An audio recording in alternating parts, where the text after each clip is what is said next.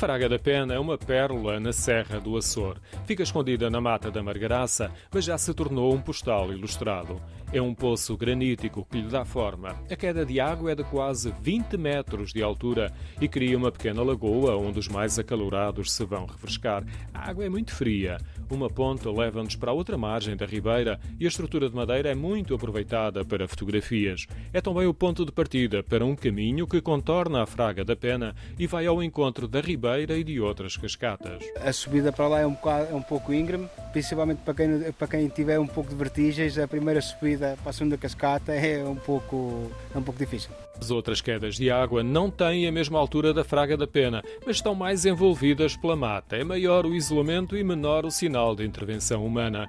Por outro lado, revelam melhor a intensidade das cores da vegetação, que variam muito ao longo do ano. Ricardo Dias, que costuma vir aqui, recomenda duas estações. A época de primavera, para quem gostar de zonas verdes, e a época de outono porque ficam as folhas com um tom mais amarelado.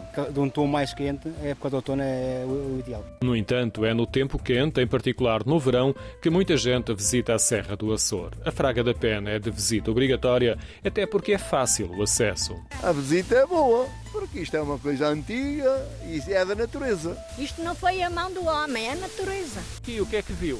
Então, vi as cachoeiras e, e, e a verdura, eram árvores muito lindas, muito linda aquela cachoeira. O grupo que encontrei não subiu a encosta íngreme para ver as outras cascatas. Ficou pela zona da Fraga da Pena e já estava de partida. É agradável, mas era mais agradável uma boa merenda, sentar-se aí à, na mesa, comer uma boa merenda, beber um, uma garrafinha de tinta que aí pode beber. Fica para a próxima? Pois, pode ser, também é verdade.